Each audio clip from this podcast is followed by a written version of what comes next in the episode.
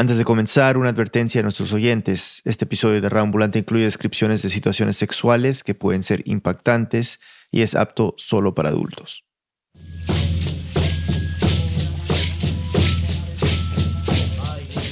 Bienvenidos a Ambulante desde NPR. Soy Daniel Alarcón. Y eso que escuchan es la grabación de un ritual chamánico, liderado por un hombre que se llama Orlando Gaitán. Yo al tipo lo amaba y no me da pena decirlo. Este señor es un chamán, es un tipo, es un superhumano, el tipo tiene algo más que lo normal. Todo lo que pasa alrededor de él, uno le dice, y abre la boca y hace, exclama, oh, ah, oh, qué maravilla, oh, solo hace exclamaciones. No, pues Orlando Gaitán era un amigo, era un papá, con toda la abnegación que te puedas imaginar, pues era un dios. Todo giraba alrededor del Taita, todo. Taita en quechua significa papá y en algunas comunidades indígenas se utiliza para referirse a una persona con autoridad. Orlando Gaitán era un líder espiritual colombiano. Desde el 2003 lideraba la Fundación Carare, una comunidad de seguidores llamada así en honor a los indígenas Carare que habitaron en el nororiente de Colombia. Este es Gaitán haciendo unos cánticos durante un ritual. Para esa época, en el 2003, la Fundación Carare tenía más de 100 seguidores, todos muy fieles. Y la historia de hoy, en dos partes, es sobre este hombre y sobre su comunidad, las personas que lo seguían, casi ciegamente. Ese hombre tiene un poder de habla, te puede llegar a decir que ahorita está de noche y tú ves el pleno luz del día y es como, no, pero es que si él dice que está de noche, está de noche. O sea, la forma en la que habla él te hace a ti adorarlo yo a Orlando Gaitán lo veo como un, como un sanador. Es un sanador, es una persona que sabe mucho de medicina, de botánica, de plantas, de terapias, entonces yo lo veo como un sanador en esencia. Él era para mí también un guía espiritual, era absolutamente devota a él. Yo confiaba plenamente en él. Lo que él decía, yo lo hacía. Si él dijo así es, punto. Pero la historia de Orlando Gaitán, de la comunidad que creó, pues quizás no era tan simple. Mariana Palau, periodista colombiana, nos sigue contando. Esta historia empieza con Andrea. Tengo 38 años, soy abogada y soy politóloga. Andrea es su nombre real, pero pidió que no mencionáramos su apellido para esta historia por varias razones, entre estas su seguridad. Después entenderemos por qué. En el 2004, cuando Andrea tenía 24 años, estaba estudiando Derecho y Ciencia Política en la universidad. Era asistente de investigación de un profesor que tenía su oficina en una biblioteca pública en Bogotá y ella pasaba mucho tiempo ahí. Todos los días salía de la universidad e iba a la biblioteca a revisar documentos para la investigación. Un día, cuando estaba organizando unos libros, por casualidad, uno de los libros de otro cubículo de, de otro investigador se quedó en mi en los libros que yo revisaba. Y ese libro era sobre, sobre el yagé. Entonces yo lo empecé como a revisar y, y lo primero que yo leí, recuerdo perfectamente, era que el Taita hacía mediación entre los mundos y que la gente empezaba a curarse. Y yo decía, pero qué cosa tan rara como así. Esto es un proceso de curación. Le dio curiosidad. Yagé, Taita, mediación entre mundos, curación. Quería saber más. Entonces se acercó a la persona encargada de esa sala y le preguntó si sabía de quién era ese libro. Me dijo, de dos chicas que vienen acá habitualmente, que tienen el cabello largo. Justo en ese momento, cuando estaba con el encargado, se acercaron las dos mujeres de las que estaba hablando. Y a mí me parecieron ellas súper curiosas porque yo pensé que eran como yo dije, ellas son de alguna secta, allá pasa algo con ellas, son evangélicas, cristianas, alguna cosa, porque estaban vestidas con faldas largas, muy largas y como con chalinitas así. Y pues no es la ropa que uno usualmente utiliza. Una de ellas era una historiadora, la otra era antropóloga. La llamaremos Lina. Ambas le contaron que estaban haciendo una investigación sobre el yagé en la ciudad. Le explicaron que el yagé, o la ayahuasca, es una bebida que tiene como ingrediente principal una planta del mismo nombre. Varios pueblos indígenas de la Amazonía la consumen como medicina o en ceremonias religiosas. Produce efectos alucinógenos durante varias horas y puede causar diarrea y vómito. Eso sí, tradicionalmente siempre se usa con un fin ritualista, sanador o revelador. Desde mediados del siglo XX se empezaron a publicar textos sobre el yagé y eso despertó la curiosidad occidental sobre la bebida. Desde entonces el yagé se volvió muy comercial y eso, en parte, hizo que ya no se tomara exclusivamente dentro de comunidades indígenas, sino también en contextos urbanos y en otros países fuera del continente. Lina y la historiadora, por ejemplo, lo tomaban desde hacía un tiempo. Entonces Lina le dijo, no, mira, es que nosotros trabajamos con un taita muy querido que se llama Orlando Gaitán. Tenemos una casa, hacemos tertulias eh, y damos yaje los viernes. Y yo le dije, no, a mí me interesa. Andrea siempre ha sido curiosa. No le tiene mucho miedo a experimentar nuevas cosas. Siempre he sido hiperactiva. Con el paso de los años, esa energía le he cambiado para hacer otras cosas, pero sí muy inquieta, intelectualmente conociendo, indagando. Por eso aceptó la invitación a tomar yagé. Le dijeron que llevara ropa cómoda, agua y papel higiénico. Le advirtieron que no podía tener sexo los días cercanos a la toma de yagé, que no podía comer carne de cerdo ni lácteos y que tampoco podía tener la menstruación.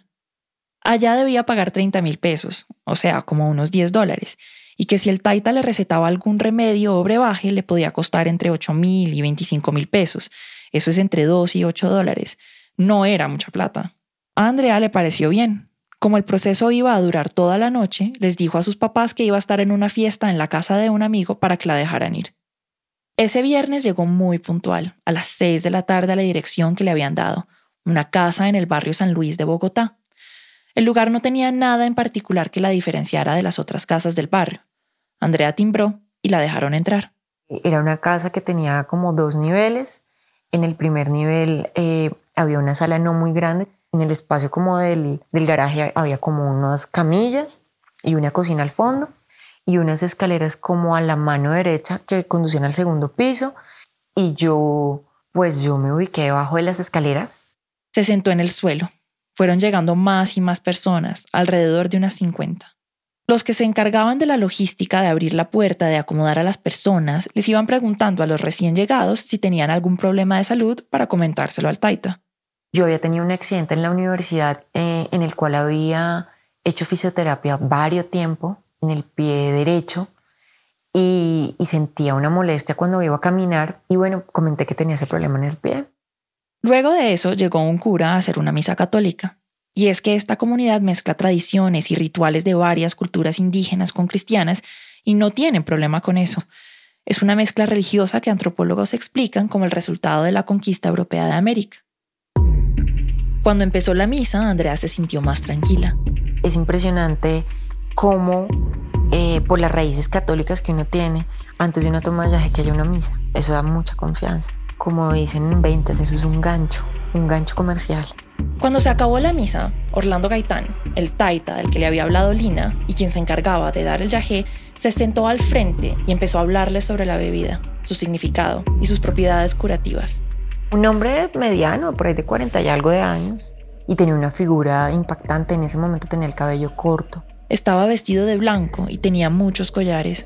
A Andrea le generó mucha confianza. Era una persona muy receptiva, un hombre que escuchaba muchísimo, un hombre que tenía una ocasión de ayuda impresionante. Gaitán empezó la ceremonia de yagé.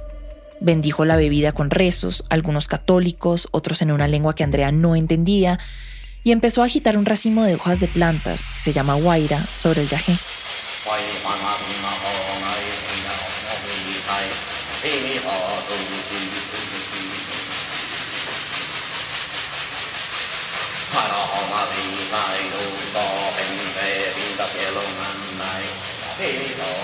Todas las personas estaban sentadas en el mismo espacio alrededor del taita, pero los hombres estaban a un lado y las mujeres al otro. A cada persona le fue entregando una taza con la bebida. Andrea tomó y poco después la llamaron a una curación con Gaitán.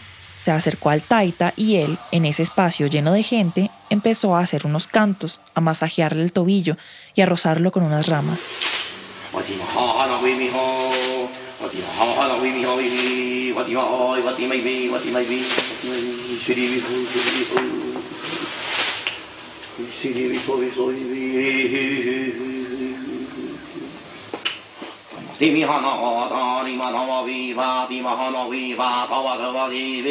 Se suponía que esto le iba a curar el dolor físico, pero también cualquier malestar emocional.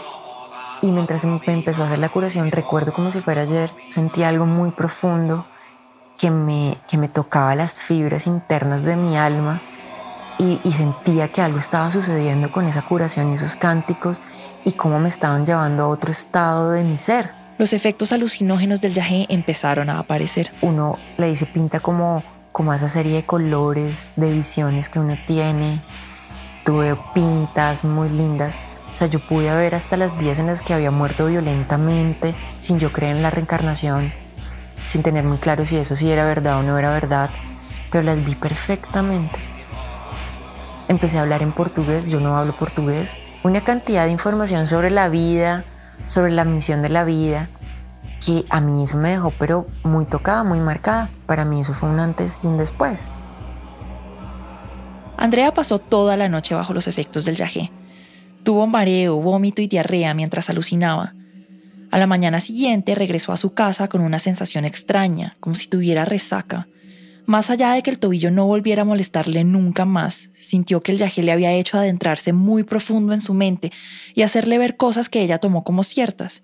Vio, por ejemplo, que sus papás habían sido sus hijos en vidas pasadas, que había cometido errores como madre, y eso le hizo entender que sus padres en esta vida no tenían por qué ser perfectos. Y esa experiencia que fue tan reveladora para ella, ¿te gustó? Y eh, tomé un par de veces más, pero resulta que ya no era solo la toma, sino que te decían, bueno, ¿y sus familiares cómo están? Gaitán hacía eso después de unas cuantas tomas, cuando la gente ya estaba más familiarizada con el tema y le tenían más confianza. Su idea era reclutar a más y más personas. A Andrea el yaje le había dado ganas de fortalecer la relación con sus papás, se le ocurrió entonces invitarlos a probar lo mismo, pero ellos no entendían muy bien de qué se trataba.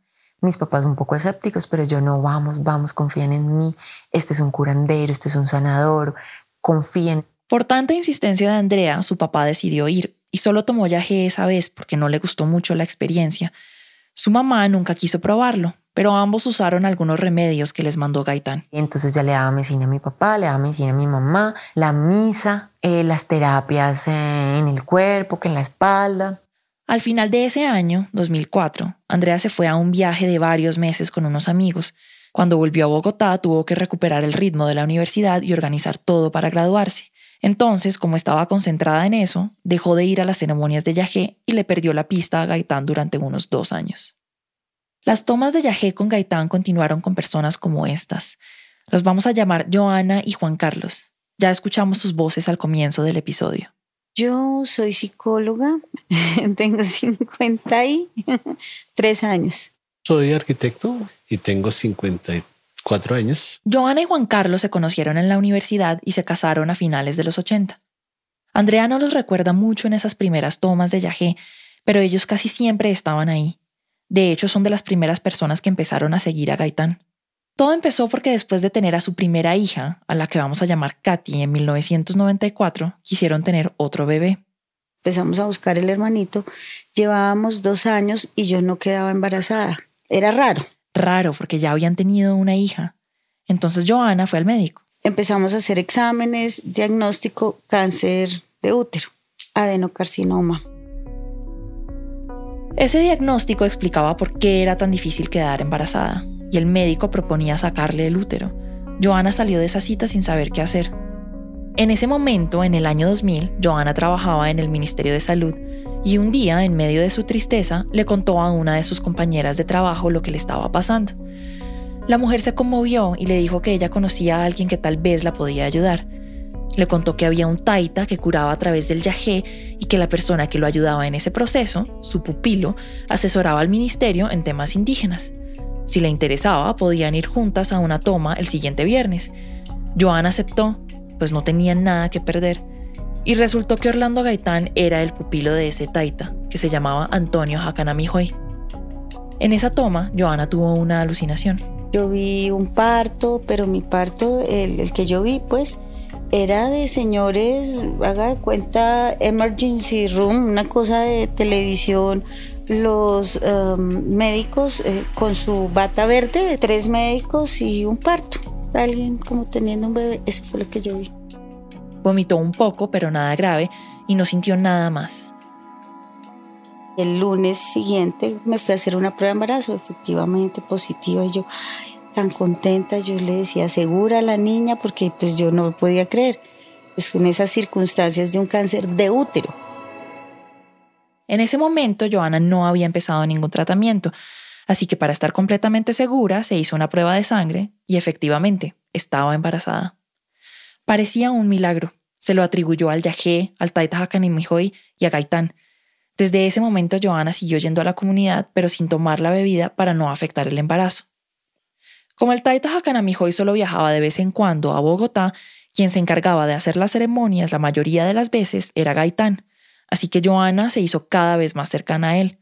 Hablaban de proyectos con comunidades indígenas, del trabajo en el ministerio y, claro, del embarazo. El médico le había insistido en que lo mejor para su salud y evitar complicaciones era sacar el útero, pero Gaitán le dijo que él la acompañaría en el proceso y que todo iba a salir bien, así que Joana decidió continuar con su embarazo. Poco antes de que naciera el bebé, Gaitán le dijo que le avisara cuando empezara el parto y que él le ayudaría a distancia. Así fue, ese día, cuando Joana llegó a la clínica con contracciones, le dijo a Juan Carlos, su esposo, que llamara al Taita. Siquiera yo hablé con él y le dijo ponga un vaso de agua, como decir acá, si acá es el proceso de parto al lado, en el piso o en, alguna parte, por ahí. El agua él la puso y, y desapareció el agua. Se desapareció el agua. El vaso no se volteó, nadie se la tomó, el agua simplemente desapareció. Finalmente Joana tuvo a su hijo sano y por parto natural, algo que también le habían dicho era muy difícil. Juan Carlos era muy escéptico con esos temas religiosos y de medicina alternativa. Respetaba que su esposa fuera a las ceremonias de Yahé, pero no la acompañaba. La verdad es que no creía en eso. Pero lo que pasó con el vaso de agua antes del parto lo convenció. Convertí en un absoluto creyente en todas esas coincidencias y en todos los detalles que uno dice, esto me lo mandó Dios, esto es de Dios esto es el espíritu, esto es el yajé. Y termino no, me he involucrado ciegamente, creyendo ciegamente en una persona, pero ciego, ciego, no te lo, no te lo niego. La amistad entre la pareja y Gaitán se fue haciendo cada vez más fuerte. Joana se convirtió en su mano derecha. Le ayudaba a organizar las ceremonias, le armaba la agenda, le cuadraba las citas con la gente que lo visitaba fuera de las tomas de Yajé. Era un trabajo como cualquier otro, pero sin pago. Aún así, a Joana no le importaba. Llegar al Yajé y a Orlando Gaitán fue una situación de salud. El quedarme ahí, el seguir ese camino, fue en agradecimiento. Y si uno tiene unas circunstancias tan particulares como las que yo viví y sale todo bien, tú solo puedes decir gracias. Juan Carlos se convirtió en el alumno del Taita junto con otros dos compañeros. Le empieza a enseñarnos que cómo curar, eh, cómo hacer un masaje, que cómo curar un hueso roto. Entonces nos da, nos enseña terapia, nos enseña cosas. Entonces, y eso a, los ojos de la comunidad, nosotros empezamos a ser sus discípulos más cercanos. Él y su esposa, quien después del parto empezó a volver a tomar yagé, ya eran creyentes de los beneficios de la bebida, aunque claro, tuvieron experiencias diferentes. Y es que eso depende mucho de cada persona, del espacio en el que esté, de su estado emocional. Mientras Joana nunca más volvió a tener una alucinación, Juan Carlos tuvo unas muy bonitas. Por ejemplo, se acuerda de una vez, poco después de tomar. Tan pronto me recosté, empiezo a, tener una visión y empiezo a caminar por lugares espectaculares, colores impresionantes. Todo se veía en oro. Entonces ya no era una sensación de malestar, sino una sensación orgásmica de placer, de absoluto regocijo de celestial llamo yo. Pero también se acuerda de unas alucinaciones bastante feas y hasta traumáticas. Estar uno eh, en medio de un pozo de, de agua espesa, putrefacta, oliendo a cuanta cosa fea. Y eso es una cosa absolutamente desagradable, desagradable. El mundo da vueltas, hay desespero, hay estrés. A veces siente que se ahoga, el corazón se pone a mil, entonces ahí es donde uno se olvida físicamente de su cuerpo y se vomita uno encima de uno mismo y no tiene, su cabeza está en otro mundo. A veces está uno pensando en ese momento en fallas, como en pecado, como en la vez que la embarró, la vez que le gritó la mamá, la vez que fue injusto, la vez que, o sea, como que todos esos problemas como que aparecen ahí. Y uno se siente culpable, se siente que todo el mundo sabe y que todo el mundo está dando cuenta que es todo lo feo que es uno. La explicación que daba el Taita de estas experiencias desagradables era que el yagé estaba sacando todas las cosas malas, físicas y psicológicas, desde lo más profundo, algo así como una purga. Entonces Joana y Juan Carlos empezaron a invitar a más personas a que vivieran la experiencia del yagé, a que conocieran a Orlando Gaitán y su medicina indígena. A la gente le daba curiosidad, querían conocer a este taita que curaba. Ya para el 2003, Gaitán tenía todo un equipo. El tipo se rodea de una médica, su esposa, un cardiólogo, su amigo, un arquitecto, una psicóloga, una antropóloga. O sea, tiene un staff de 8 o 10 personas de un estatus altísimo, nivel intelectual tan grande que a partir de eso recogemos a cualquiera que pase por el lado. O sea, él encuentra en, en nosotros la forma de atraer gente, atraer gente hacia él. Formalizaron la comunidad y la registraron a las autoridades como una entidad sin ánimo de lucro, a la que llamaron Fundación Carare. El nombre era por la etnia indígena de la que Gaitán decía que era descendiente, los Carare. Ya no solo eran las ceremonias de Yajé los viernes, también hacían tertulias otros días sobre diferentes temas y hasta planeaban encuentros con taitas de otras comunidades indígenas para aprender de sus culturas. Joana se sentía feliz. Era una comunidad de luz, eh, de amor, de apoyo, de, de cosas, todos valores muy bonitos. Y era como un honor estar uno ahí en cosas bonitas, en ayudando a la gente y yo pues cumpliendo mi misión de agradecimiento por, por la vida de mi hijo, pues ¿qué más le podía pedir a la vida? Al principio, las tomas de yagé las hacían en casas o en apartamentos de personas del grupo que se ofrecían voluntariamente. Estuvieron en la casa de una de las mujeres de la comunidad del barrio San Luis, en Bogotá, que fue donde estuvo Andrea, a la que escuchamos hace un rato. También llegaron a estar en una bodega que Juan Carlos tenía para guardar materiales de construcción. Cada vez era más gente. Muchas veces el yagé producía gritos y llantos, así que los vecinos empezaron a asustarse y a llamar a la policía. Entonces, desde finales del 2006, empezaron a buscar un lugar propio, amplio y alejado de la ciudad. Un lugar donde pudieran hacer la ceremonia sin que nadie los molestara. Vemos la necesidad de comprar un sitio o cerca Bogotá para que vaya gente a tomar yagé. Y aparece una finca cerca a, en La Vega ya. En la zona rural de La Vega, un pueblo a una hora de Bogotá. Se llama la finca El Sol Naciente. Otra dije, no, eso, eso es del espíritu, eso es ser Dios que nos ha mandado a esa finca. Nosotros todos nos endeudamos. Las cinco personas más cercanas al Taita, entre ellas Joana y Juan Carlos.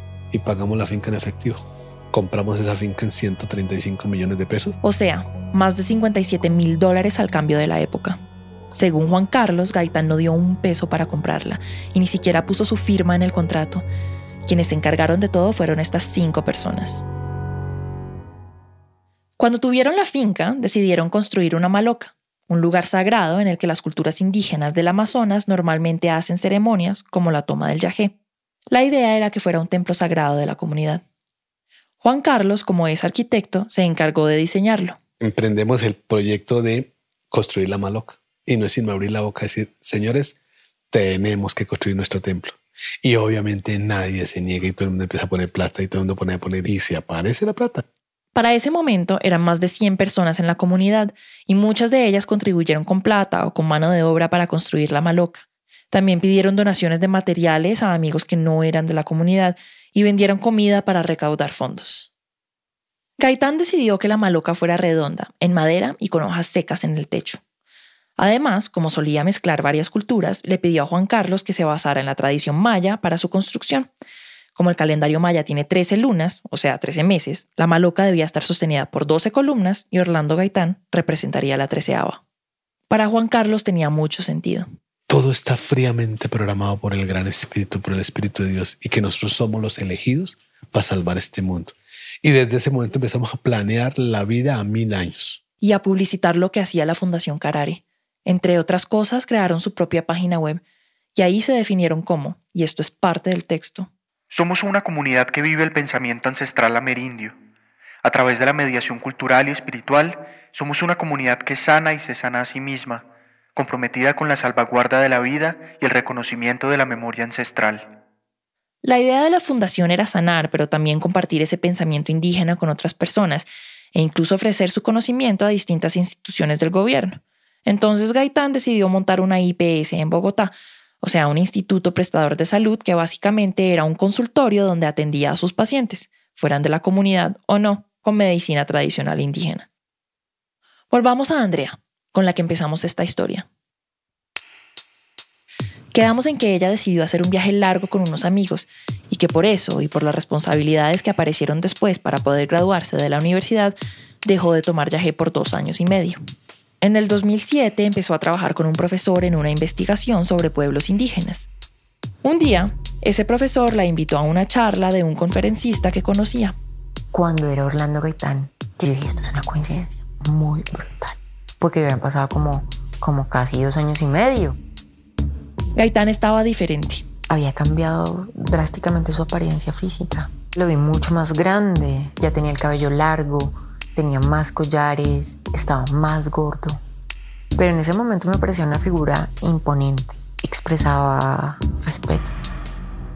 Y es que en el momento en el que lo había conocido, aquella noche de 2004, Andrea realmente no sabía muy bien quién era.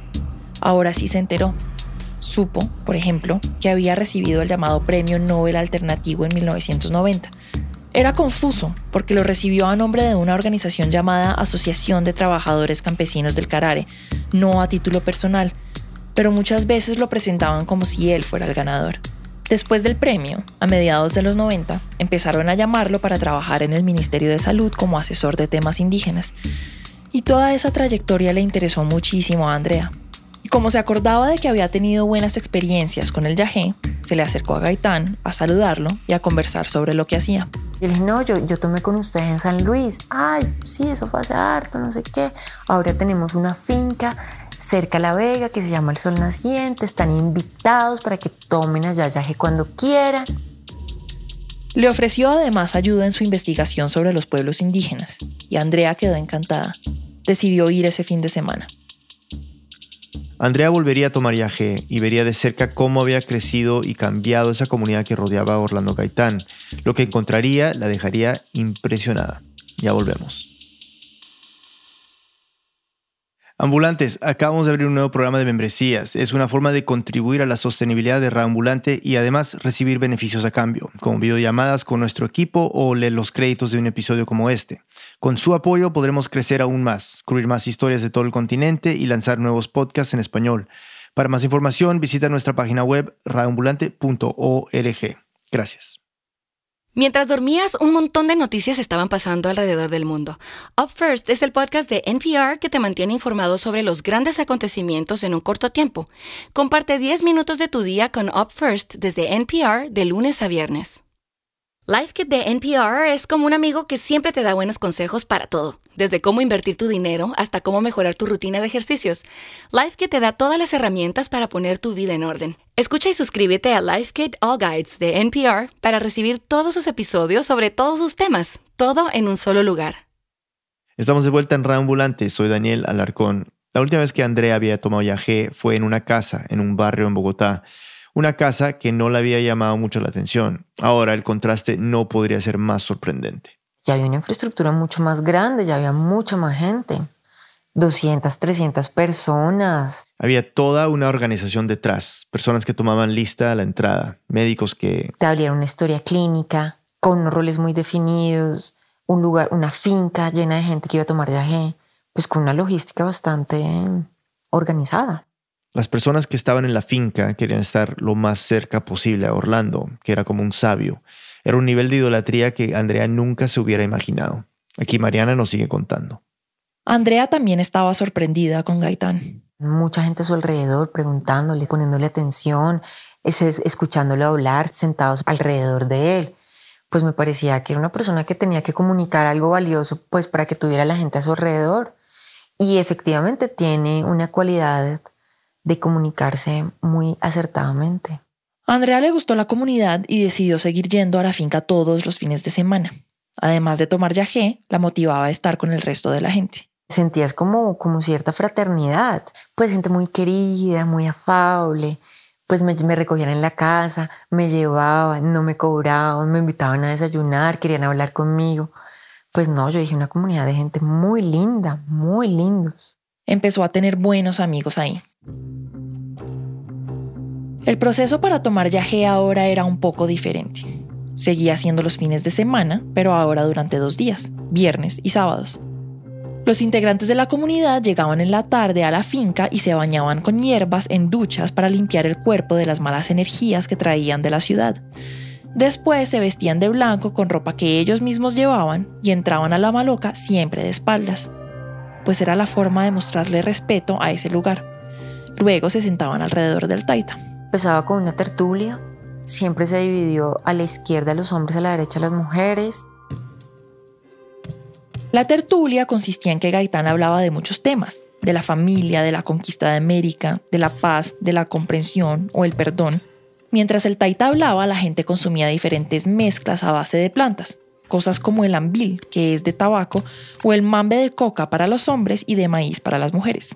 Después eh, cantabas un Padre Nuestro, eh, curaban el yajé. Curaban el yajé, es decir, lo bendecían con cantos, rezos y agitando guairas.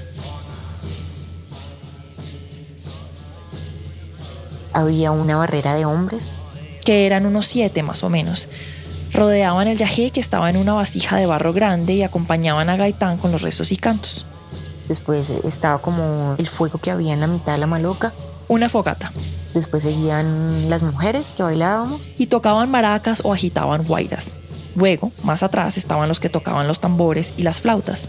Y uno empezaba a bailar y a cantar, a cantar, a bailar, a bailar. Y después de esa bendición del yajé paraban la música. Apagaban las luces y empezaban a dar el viaje. Y uno se quedaba en su lugarcito donde estuvieran, donde cuadrara su sleepy, se quedaba quietico hasta que lo empezara a coger el viaje. Si uno empezaba a escuchar gente por muy malita, pues uno se paraba, iba y le ayudaba a las personas a vomitar, a ir al baño. Después de esa primera taza empezaba el proceso de las curaciones. Siempre que alguien nuevo llegaba a la comunidad se le abría una historia clínica y los asistentes de Orlando la iban llenando dependiendo de los tratamientos médicos y la evolución, tal cual como un paciente con su médico. En el momento de las tomas, Gaitán decidía a quién le haría una curación, dependiendo de las historias clínicas y la urgencia de la persona. Claramente no eran todas las que estaban ahí, sino las que él considerara. Entonces se hacía un semicírculo, llamaban a las personas que iban a curar previamente. Las curaciones eran con la luz apagada las curaciones podían ser físicas, un dolor de cuello, digamos, y ahí el taita le hacía masajes o roces con plantas. También le soplaba humo de tabaco y escupía un líquido, pero las curaciones también eran espirituales. Se supone que Orlando liberaba a las personas de cargas emocionales o traumas usando rezos y cantos que guiaban el viaje del yajé. Con cada persona se tomaba su tiempo, y en todo ese proceso de curar se podía demorar unas dos horas. Después de la medianoche se hacía una segunda toma de yagé. Luego seguían más cantos y bailes a los que se unía Gaitán. Nadie dormía esa noche. Al día siguiente, todos rendidos, algunos se iban, otros se quedaban en la finca y estaban juntos. Comían, hablaban, descansaban. A la semana siguiente se repetía el proceso. Desde el 2008, la alcaldía de Bogotá empezó a contratar a la Fundación Carare para proyectos con varias entidades de salud, de educación y de cultura. Andrea trabajaba en la Secretaría de Integración Social y ahí la fundación tenía un proyecto destinado a personas con discapacidad. Andrea empezó a involucrarse más con esa iniciativa. Y Orlando Gaitán, eh, pues empezó a estar muy cercano a mí y empecé yo a tener una relación muy estrecha con la esposa de Orlando Gaitán y estar muy cerca, de invitarme a cine, de invitarme a su casa a comer los fines de semana, de hacer proyectos con ellos de llevarme en su camioneta. Andrea sentía que la Fundación Carare era su lugar y estar ahí era su misión en la vida. Dejé de salir con mis amigos a rumbear, ya ni siquiera iba a almuerzos familiares, ya me empecé como a aislar un poco. Ya estaba en un estado, pues mejor dicho, de catarsis emocional, entonces ya no hacía nada malo, ya no tenía ni malos pensamientos. Con el novio que salía ya decía, no, como tú no tomas ya entonces no, no me interesas. Entonces mi mundo ya empezó a gravitar alrededor de ellos, de Orlando. También se empezó a vestir diferente. Empecé a comprar vestidos blancos, largos. Entonces ya tenías tú ciertos distintivos de la comunidad, que el collar, que el brazalete en la cabeza, que la camisa de la comunidad. Empiezas a ser parte de... Y te vas involucrando y te vas involucrando hasta que ya estás por completo imbuida en esa dinámica y en un rol. Y nadie me dijo, vístase de blanco, nadie me dijo nada. Yo sola lo hice. Yo sola lo hice. Durante las ceremonias, algunas personas se ponían cusmas, que son una especie de camisas largas que dan casi hasta la rodilla y que usan varias comunidades indígenas. Aunque el color cambiaba un poco dependiendo del rol de la persona en la comunidad, las que usaban las mujeres eran de azul claro y las de los hombres de azul oscuro. Gaitán decidía quién podía ponerse una cusma, y eso sin duda era un símbolo de estatus. Los encusmados, como se les decía a estas personas, eran los más cercanos a él. Representaba su compromiso con la comunidad, con el taita y con el camino espiritual que les mostraba el yajé. Y claro, Andrea pertenecía a ese grupo. Era una encusmada. Pero la cusma no era lo único que decidía el taita. De hecho, nada en esa comunidad se hacía sin su consentimiento. Nada. La gente le pedía permiso hasta para hablar en las tertulias. ¿Recuerdan a Juan Carlos? El arquitecto que diseñó la maloca, esposo de Joana, pues él lo explica así. Pide, le pide permiso a, Dios y a él para hablar. Así hable 20 veces cada vez que para. Pido permiso al espíritu, al taita, poner mi palabra. Es, es, el, es, el, taita, es el chamán, es el, el sabedor, es el guía espiritual. O sea, sin el guía uno no, no se mueve, no hace nada. También le pedían permiso para hacer cosas que no tenían nada que ver con la comunidad, sino con decisiones personales, como lo que le pasó a Juan Carlos. Yo absolutamente le di toda, toda, toda la autoridad para que él eligiera mis color, el color de mis carros. Si yo iba a comprar un carro, le avisaba, él me decía si sí o si no. Y lo hacía por miedo real, porque estaba convencido de que podían haber consecuencias malas, como una vez que compró un carro y pensó que no era necesario consultarle a Gaitán. Entonces él no le gustó mucho. Y Desafortunadamente el carro tuvo problemas, tuvo fallas. Entonces él me dijo, eso fue por no preguntar. Obviamente me sentí culpable y yo vendí ese carro. Parecía que no había otra opción. Gaitán era el taita, el sabio, el que tenía una conexión especial con Dios y el que sabía qué era bueno y qué no. Por eso las personas de la comunidad le contaban todo. Contaban cuáles eran sus finanzas, qué dinero tenían, qué negocios tenían, todo se lo contaban, todo cuánto tenían en el banco, cuánto debían, si eran infieles, con quién, todos sus pensamientos, todo lo que te puedas imaginar, ese señor tenía toda la información de todas las personas de esa comunidad. Y esa información era muy valiosa para Gaitán. Con ella tenía el control de su comunidad y no necesariamente la mantenía en privado. Cosas de la intimidad de la gente las sacaba en medio de las tertulias. Así es que como a usted le gusta sacarse los mocos o como usted se masturba eh, se burlaba de las mujeres que no tenían novio porque podían ser lesbianas. Entonces hacía chistes de eso, hacía chistes machistas. Había un matoneo muy fuerte en esa comunidad y uno, uno pensaba que eso era normal. Pero no podía ser normal ese machismo tan fuerte que según Andrea, el mismo Gaitán motivaba. En el fondo, ella y otras mujeres de la comunidad lo notaban, pero su devoción por el Taita era más grande y muy rápido se forzaban a sí mismas a dejar de pensar en eso, Tampoco lo discutían con otras personas. Lo que el taita decía o hacía simplemente no se cuestionaba. Pero lo cierto es que las mujeres y los hombres comían en platos distintos, no consumían las mismas plantas medicinales antes de las ceremonias y hasta se ubicaban en espacios diferentes durante las tomas de yajé. Pero eso no era todo. Las mujeres le contaban al taita si tenían la menstruación, y cuando eso pasaba, las excluían y les decían encuchadas encuchadas era una forma despectiva de decirle que, está menstruando y no puede estar cerca. Te tocaba estarte allá, nadie te llevaba la comida, te rechaza, te aísla, te mengua. Ah, como estás menstruando, entonces no, no tienes la calidad para estar entre el grupo. Era un motivo de exclusión fuerte. Entonces, muchas mujeres de la comunidad que no tenían periodos muy regulares decidían tomar pastillas anticonceptivas para que no las marginaran durante las actividades y es que ni siquiera podían acercarse a Gaitán, porque según él podían enfermarlo gravemente y hasta matarlo. Nadie se atrevía a llevarle la contraria al Taita, porque si alguien le discutía, hacía algo que él considerara malo o se desviaba del camino que debían seguir, le hacía una especie de juicio público en la maloca y el resto de la comunidad se descargaba contra esa persona. Usted es un creído, que usted es un déspota, que usted es un no sé qué, que usted, y la gente está sentada y se siente lapidada, se siente desnuda porque todo el mundo la, socialmente lo coge y lo juzga. La gente le tiene temor a que algún día lo pasen a uno por ese tipo de expiación, ¿no? Simplemente la gente no trata de no embarrarla y decir sí a todo. Decirle sí a todo lo que dijera o pidiera Gaitán. Entonces uno no quería importunarlo. Una sola mirada bastaba para que ya te aprobara o te reprobara. Así era el tipo. Ese temor reverencial que le infundía a uno su presencia. Claro, no todas las personas podían soportar esa presión, y algunas se fueron retirando sin muchas explicaciones. Simplemente dejaban de ir a la finca, y cuando el resto de la comunidad le preguntaba al Taita por qué se habían ido, decía, no, es que esa es lesbiana, no, es que ese es gay, no, es que empezaron a salir una cantidad de traumas, no, que tiene el negativo alborotado, que es envidioso, bla, bla, bla, que es ladrón, que se robó una plata. Esas eran las formas de encubrir a los que se salían de la comunidad y los que quedábamos en la comunidad éramos los elegidos, los que estábamos en un proceso de ayudar a la humanidad, de salvarla y bla, bla, bla, bla, bla. Y no preguntaban más. Andrea se quedó en la comunidad no le veía sentido a salirse porque se sentía bien con las personas y aprendiendo del taita. Pero un día, a principios del 2010, en una curación durante una ceremonia, le pasó algo. Tres años antes, cuando ella se reencontró con Gaitán y se unió a la comunidad, en su historia clínica quedó registrado que ella tenía un dispositivo intrauterino. Entonces, en una ceremonia de yagé y después de que ella tomó la bebida, Gaitán la llamó al frente para hacerle una curación. Andrea no se lo había pedido, pero él solía llamar a personas que consideraba debían ser curadas en ese momento, y eso significaba una gran oportunidad y hasta un honor.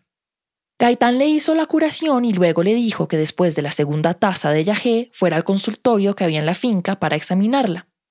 Según le explicó, por alguna razón sobrenatural, se había dado cuenta que el dispositivo estaba mal acomodado y eso podría causarle problemas.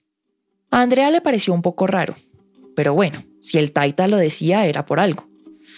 Antes de entrar al consultorio, una de las mujeres que lo ayudaban le dijo, el taita te va a hacer una curación en camilla, tienes que quitarte la ropa.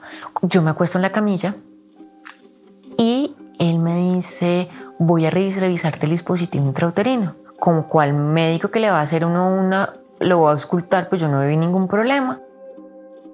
Él me había hecho ya curaciones, pero en las curaciones nunca me había hecho ningún tacto vaginal ni nada pues este tipo me ha metido los dedos en la vagina y me ha empezado a masturbar.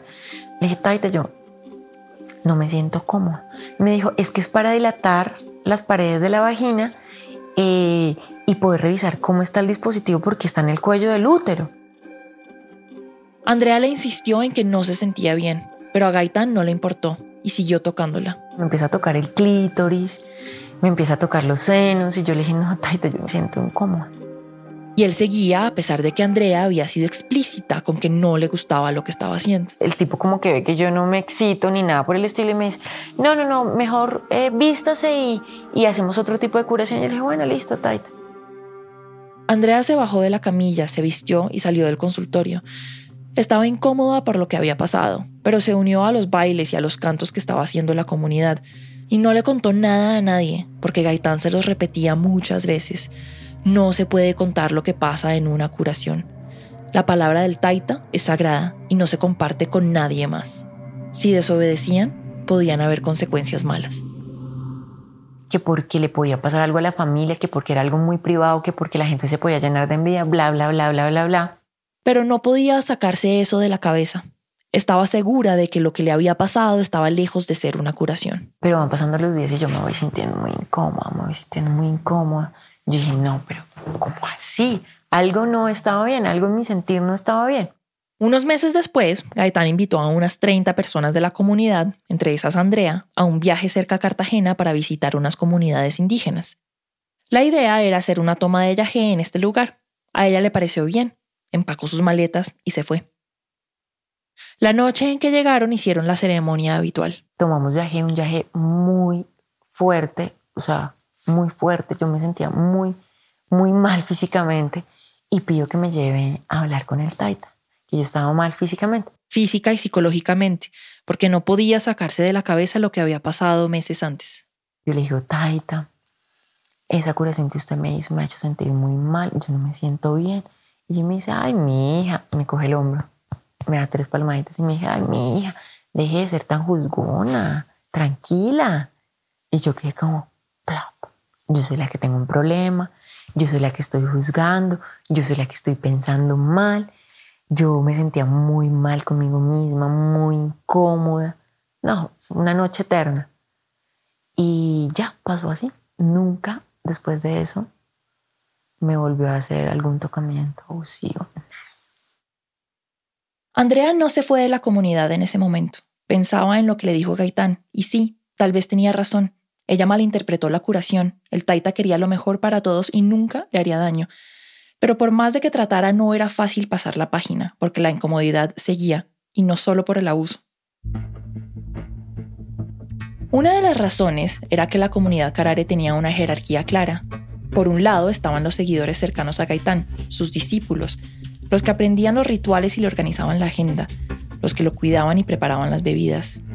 También estaban los de la mitad, aquellos que no eran tan cercanos al Taita, pero que por su posición socioeconómica que les permitía donar plata a la comunidad, los trataba bien, los aconsejaba personalmente.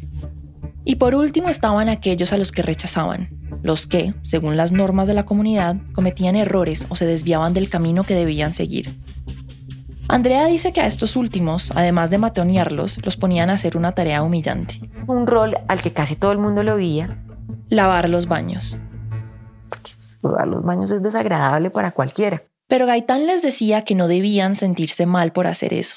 El cuento que le echaban a uno era que lavar los baños era parte de un proceso de curación que uno tenía. Pero claramente no todos en la comunidad tenían que pasar por ese proceso de curación. No lavaban los baños ni los cercanos a Orlando, ni la esposa de Orlando, ni los papás de la esposa de Orlando, ni la hermana, ni el novio. Los que lavaban los baños eran la, pues, la gente que estaba como en la periferia de la comunidad. Ya era el 2011, un año después del abuso, y Andrea no había vuelto a tocar el tema con Gaitán. Como es abogada y politóloga, no le vio problema seguirle ayudando a la Fundación Carare a crear proyectos y hacerlos más visibles.